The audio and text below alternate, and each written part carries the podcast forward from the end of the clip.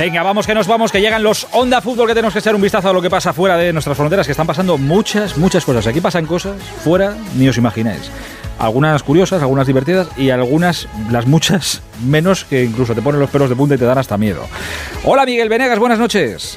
Hola Héctor, ¿qué tal? Muy buenas. ¿Qué tal fue el lunes la presentación de Lo que el pibe le dijo a Dios? Pues muy bien, muy amena, muy divertida, muy interesante. Sí, ya sabes que Rumeramón este, estos, este tipo de eventos los maneja de sí, Sí, sí. Así que algo sabe. Así que estuvimos muy bien. Algo sabe, algo sabe. Oye, me, alegro mucho. ¿eh? ¿eh? En Inglaterra tenemos a nuestro Jesús López. Hola Jesús, buenas noches. ¿Qué tal? Buenas noches. Hoy que hable Manu y nos callamos los demás, me parece, ¿eh? metemos. Tiene muchas cosas que contar, sí, sí. te, has leído ya el libro tú, Manu? ¿El libro de Miguel? O sea, Jesús, perdón. Ah. No, estoy esperando a ver si tiene un detalle. Yo quería haber ido el lunes no, a la que os lo compréis, hombre. No, hombre, un detalle Miguel siempre tiene. Joder, qué, qué, qué sois, de verdad, ¿eh? La buena literatura hay que comprarla. Eh, Manu Terradillos, Francia, buenas noches. Bonsoir, hola, ¿qué tal? De acuerdo contigo, ¿eh? La buena literatura hay que comprarla. Yo estoy terminándome todavía uno y lo tengo apuntado en la lista para después. Pero te lo has comprado ya. No, no lo tengo comprado. No. Ah, estás, esperando a que salga en francés. Cuando pase por España lo haré. Ah, vale, vale, vale. Eh, te, lo pueden mandar también para allá, pero hay que comprarlo. Eh, ya que me queda. Ah, nuestro Mario Gago. Mariette, buenas noches, en Italia. Buenas buenas ¿Cuándo, ¿Cuándo arriba la edición en italiano del libro, Miguel? Ah, cuando voy. Oye, no, no, no me hagáis esto, no pongáis acá a hablar en, otro. Que no, que no. Cuando, me, busques un, una editorial, hay que, hay que llamar por Vale, vale, vale. Si me voy a poner yo con Miguel aquí a hablar en euskera y, nos quedamos solos, ¿eh? Bueno, hay que, hablar con Espasa. Ahí, podemos hacer algo. Miguel, vale, vale. Son los, son los dueños de los derechos y tienen que, no sé, manejar esto. Vale, cómo se borra del asunto. ¿eh? Yo, ya, yo ya lo he escrito, yo ya lo que pasa a partir de ahora. Yo ya, yo soy soldado de espasa. sí, sí. Eh, oye, lo primero que quería eh, hacer era preguntarle a Manu, que es que me quedó pendiente de, ayer. es que, es que sí, es verdad, podíamos hacer un monográfico de, Francia, pero no quiero que, sea así. pero sí que quería preguntarte por esta historia de Alkelaifi, el, el mandamás del PSG eh, que está siendo investigado por secuestro, por, por, secuestro y por qué más. Y, torturas, eso es, por secuestro. Sí, suena muy mal, ¿eh? suena muy mal, pero es un caso del, que ya hablamos, yo creo, un poco por encima hace tiempo. Es el caso de Tayeb Ben Abderrahman, que es un, lobista, le describen como hombre de negocios, franco-argelino, como queráis, que es el que, mm, el que denunció en su momento que en el año 2020 estuvo encarcelado 10 meses, según su denuncia, sin ningún tipo de motivo en Qatar el señor Nasser al-Khelaifi es, eh, pues es amigo de Tamir bin eh, Hamal al-Thani, que es el, jeque, el, famoso jeque. Entonces, él puso esta denuncia y decía que todo esto venía, o el caso viene, por el hecho de que este señor Tayyip Ben Abderrahman tenía cierta información confidencial que podría ser peligrosa para Nasser al-Khelaifi. Eh, una hipótesis habla de que es una información controvertida sobre cómo se adjudicaron los derechos de retransmisiones de los mundiales de 2026 y 2030, porque Nasser Al-Khelaifi es también eh, el jefe del grupo BIN, Joder, es que tiene tantas cosas y compañía. Pero hay otra hipótesis que habla del hecho de que eh, tuviese, y esto es donde empieza, me acuerdo que, que lo comenté, pero muy de soslayo, un, un vídeo personal también, digamos, controvertido él lo que defiende este, este lobista es que le, detuvieron sin ningún motivo, simplemente porque tenía ese tipo de información que podría haber denunciado y que lo tuvieron 10 meses en Qatar y que luego no le liberaron hasta que no entregó esa información y firmó un acuerdo de confidencialidad, mientras que la defensa y la postura que ha tenido siempre el, máximo directivo del PSG es más bien el caso de alguien que vino a, a intentar hacerle chantaje con información personal controvertida, si lo queremos decir así, y que salió trasquilado y que acabó siendo detenido. Son tres juzgados de instrucción los que están em, bueno, realizando la investigación y estamos un poco a la espera de ver lo que ocurre. Eh, la, defensa también dice que no hubo tal, eh, tal prisión de 10 meses, sino que estuvo en, arresto domiciliario, que estuvo en un hotel.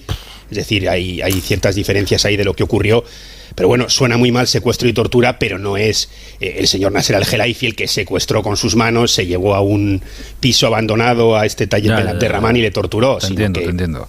Habla del trato que tuvo en la prisión en Qatar durante esos suena, Suena como suena. Miguel, ándate con ojo que aquí sale, si coges todas las cosas que cuenta y que pasan en Francia, pues te sale otro libro, ¿eh? Mira, a ver. un thriller, sí, sí, sí, sí, está claro. Novela negra, pero desgraciadamente a mí me sorprende que estamos acostumbrados a ver, a ver este tipo de escándalos en el fútbol francés desde futbolistas tanto ellas como ellos, a, altos directivos. A mí me, parece una cosa a estudiar. ¿eh? Es alucinante, es alucinante. Bueno, para, para rebajar un poco y para cambiar, eh, claro, es que hablar de secuestro y torturas, vamos a cambiar un poquito el, el asunto. Por eso quiero preguntarle, eh, Jesús, ¿te sabes la historia de, de que ha contado Rashford eh, suya con Bangal? No, me has pillado ahí. Ah, ¿no te la sabes? Ah, pues os la, os la cuento yo. Es brutal. Es brutal. Eh, ha contado Rashford que Bangal le multaba todos los jueves. Todos los jueves había multa de Bangal a Rashford. Y diréis, y joder, ¿y por qué le multaba el entrenador a este muchacho? Porque el propio Bangal le obligaba a Rashford a que no se perdiera eh, ni los exámenes ni las clases, eh, creo que era en la, sí, en la universidad. Eh, y, y era los jueves. Pero entonces, claro, le obligaba a ir a clase o estar en clase, pero claro, eso hacía que llegara tarde al entrenamiento. Entonces le obligaba a ir a clase, pero le multaba por llegar tarde a los entrenamientos. Y por eso Rashford cuenta que le multaba a Bangal todos los jueves. Es decir, Bangal provocaba que Bangal multase a, a Rashford. Es una historia. Era multa o multa, ¿no? Está bien. Sí, sí, es una historia maravillosa. La verdad es que Bangal cuando se pone, pues eh, se pone. Cosas de cosas de Bangal. Eh, Jesús, por cierto, ha ganado el Arsenal hoy 4-0 al Everton. Está otra vez a 5 puntos de 5 puntos por encima del City. Sí, nada menos. Partido proyecto de la jornada 7, que se está jugando hoy. Dos partidos de la jornada, aquella jornada 7 famosa de, del mes de septiembre. Eh, importante, eh. ha dicho Arteta que el partido de hoy eh, es una muestra del entusiasmo que tiene el equipo y del espíritu que tiene y el convencimiento por ganar la Premier. Pues eh, tres puntitos más. Eh, vuelve, parece, a olvidar un poquito esa mala raza que tuvo ya atrás el equipo porque ya suma dos victorias consecutivas. O sea que parece que puede haber olvidado ese, ese bache que tuvo, que llegó a 50 puntos en, en 19 partidos y se detuvo ahí de repente el contador en seco. Bueno, pues vuelve el Arsenal a, ganar y a sumar, así que vamos a ver qué es lo que pasa. Todavía le, queda, recuerdo, un partido contra el City en el, en el Etihad, así que esos cinco puntos son hasta posibles o suficientes para perder en el Etihad y aún tendría un poquito de ventaja. En cualquier caso, creo que estamos todos de acuerdo y a pesar de que el Arsenal está haciendo un temporadón y es líder en la, en la Premier, creo que el equipo de moda seguramente de Europa ahora mismo es el, el United, ¿no? Para todos. Sí, es el que tiene es el que viene de menos a Más más. en forma. Porque, O más en claro, forma. porque Sí, como queréis empezó llamarlo. la temporada, acuérdate, aquel revolcón que le dio el Brentford y, y parecía que Ten Hag iba a durar cinco minutos en, en Old Trafford y el Manchester United está a, a ocho puntos con un partido menos. Es decir, que todavía tiene opción de llegar a la pelea por, por la eh, Premier League. Hay muchos que creen que puede llegar todavía. Vamos a ver, yo lo veo un poco justo, pero está ahí el equipo. Y como dices, es el equipo que está acabando más en forma. Ha ganado la eh, Copa de la Liga. No ganaba, no tocaba metal desde 2017, desde aquella Europa League eh, de la mano de Mourinho. Eh, o sea que es mucho decir eso. Es decir, es un cambio de era y aún por encima todo viene cuando siguen desde Qatar precisamente eh, presionando para que los Glazer acepten su enorme oferta de 5.000 millones de libras para venderles el 100% del United y además se van a cargar la deuda totalmente del club y además van a rehacer Old Trafford y, y vamos, lo que te rondaré Morena. He leído, eh, es que como están las cabezas, eh, he leído eh, a Gary Neville eh, decir hoy que el fichaje de Casemiro no ha sido un fichaje inteligente. Digo, joder, pues, pues pregúntale a Ten Hag a ver qué, a ver qué te, qué te cuenta él y qué, qué opina. Que de verdad hay, una- hay unas cosas y a veces las cabezas se... O los números. eh. Ho- Hoy ha vuelto a Co- marcar. eh, conste aunque que el- puedo entender lo que quiere decir, aunque no estoy de acuerdo, pero puedo entender. Es decir, eh, eh, ¿ha sido un- una venta inteligente por parte del Madrid de Casemiro? Para mí sí. Pero el Madrid lo echa de menos. Y el, y el United de este año está encantadísimo con él. Pero es verdad que, que a Casemiro le exprimió el Real Madrid y lo ha vendido dos años antes de que a lo mejor eh, empiece a bajar su rendimiento. joder, Tres años sí. antes, puede ser. Pero si y con Aminika Mavinga, que no los tiene el United, que esa es la clave. Claro, es que el United un venía de- perfil así. Claro. Venía de Fred eh, McTominay al United, claro. Al lado de eso, Casemiro es, es tremendo. En fin. Por cierto, Aitor, Sí, que ahora comentabas lo de la multa de, eh, de, De las- Rashford, de- me de venía a la cabeza una, una multa, a lo mejor no, no tan conocida, pero bastante más graciosa. Tiene que ver más con el sobrepeso. Le pasó a Tevez cuando estaba en China y era que cada kilo que se había pasado de más tenía que pagar 13.000 euros. Entonces, bueno, creo que fueron 4 kilos, le, eh, le tocó pagar... eh, 40, 52. 52.000 euros por, porque se pasó 4 kilos después de unas vacaciones de verano. O sea, sí, de unas vacaciones o algo así, pero es gracioso, ¿no? De, por cada kilo, tantos euros. Te digo una cosa, menos mal que en Onda Cero no hacen eso después de Navidades, porque se joder. un poco... ¿eh? Ojito, ¿eh? Bueno, 13.000 es un... Yo con lo que he perdido la clavícula salgo ganando. Sí. 13.000 son 13.000, ¿eh? Cuotas. Ahora que estábamos con, con historias, eh, Miguel, ¿tú te sabes la historia del Hoffenheim? Uno de los clubes más odiados de, Alemania eh, por los mm. aficionados, pero que parece quiere cambiar eso. Quiere redimirse un poquito. A ver, Hoffenheim es un equipo. Vamos a ver. Hoffenheim es un pequeño barrio de 2.000 habitantes de una ciudad que se llama Simheim, que tiene unos 35 o 40.000 habitantes, ¿vale? tampoco es muy grande. El, vecino más ilustre se llama Dietmar Hopp, que es un multimillonario, una de las grandes fortunas de Alemania, que es el dueño de, de me parece que es una empresa de, tecnología. Eh, bueno, pues en el año... Él jugó en el Hoffenheim, de chaval, de joven, jugó allí y desde siempre ha estado bastante vinculado como aficionado. Y bueno, pues llegó en el año 2000 y empezó a meter dinero patrocinio en el club y compró el club, eh, el club que estaba en regional. Eh, ¿Qué pasa? Que, compró el club y, empezó a meter dinero, dinero, y en el año 2006 hicieron un nuevo estadio y en el año 2000, 2007, 2008 me parece que fue, llegaron a, a la Bundesliga. Y en la Bundesliga hay una, en el fútbol profesional alemán hay una norma, una ley, que establece que todos los, los clubes tienen que estar participados por, por, los aficionados, los propios socios, como mínimo un 50% más uno, es decir, para que las decisiones finales recaigan sobre los aficionados que, están en el Consejo de Administración.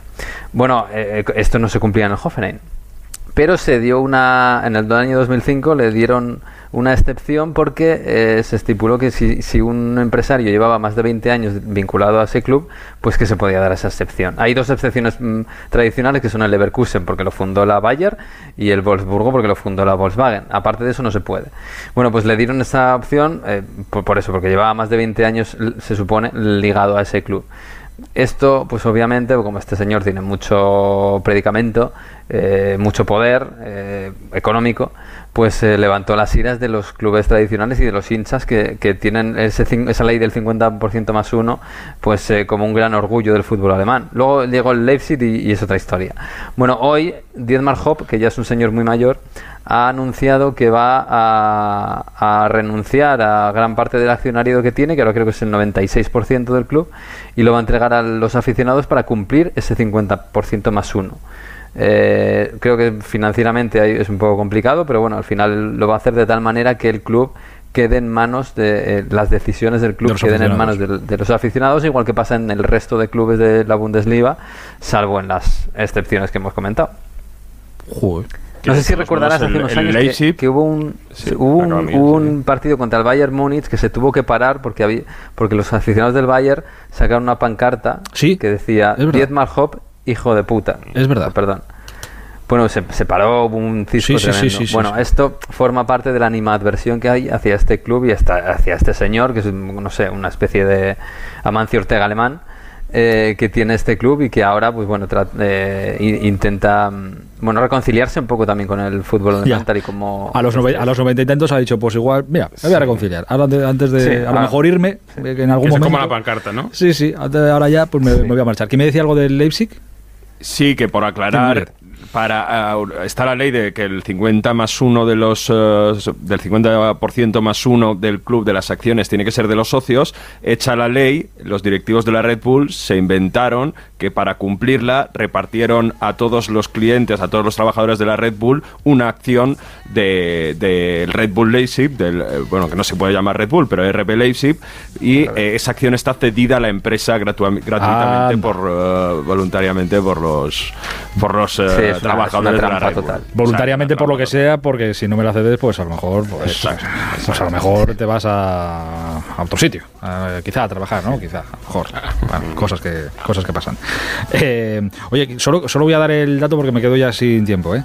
Pero esto lo hablamos el otro día, pero ahora que me, ha dado Anita aquí los datos, es para, es para echarle una pensada. ¿eh? Tarjetas rojas hasta el momento en las cinco grandes ligas. En España, 98 tarjetas rojas en 230 partidos. En Francia, 71 en 250. En Italia 40 en 236, en Alemania 29 en 198 y en la Premier 29 en 239, 20 en 239 partidos. O sea, la diferencia de España e Inglaterra es abismal. En Italia y pasaba además, con los partidos, seguro que si entras en, en el tipo de tarjetas, en Inglaterra la enorme mayoría es por entradas duras y en España a lo mejor no tanto. No, exacto. otro Protestas, problema. ¿no? Bueno, Protestas. mira lo de Correa el otro día, que todos coincidimos en una amarilla tal y ya está, y tarjeta roja, y esa también, también cuenta. En fin, bueno, que hay que en Italia lo hicieron Aitor, todos juntos, y, y metieron, o sea, se reunió la federación para decir que había que reducirlo, eso y los penaltis, y por eso ha bajado ese número. Bueno, no sé. En Francia, muy rápido, apúntate dos cosas. Dime, dime. Jugadores cada vez más jóvenes y mucha tensión porque este año bajan cuatro y solo suben dos porque quieren reducir la liga. Y así están. ¿Cuánto- ¿Cuántos hay ahora? ¿Hay ¿21 ahí en la liga? ¿O 20? Eh, no, hay 20 y lo quieren dejar en 18. Y entonces hay Ah. mucha tensión en algunos partidos. Ah, amigo, amigo. Eh, ¿Cómo está el patio? Pues lo seguiremos Los contando. más jóvenes, Ya, ya. los buenos se van, claro. Hombre, pues, Bueno, a Inglaterra seguramente, que es donde, claro, como se paga todo, pues todo el mundo para allá. Pero oye, aquí a España también han venido y vienen muy buenos. ¿eh?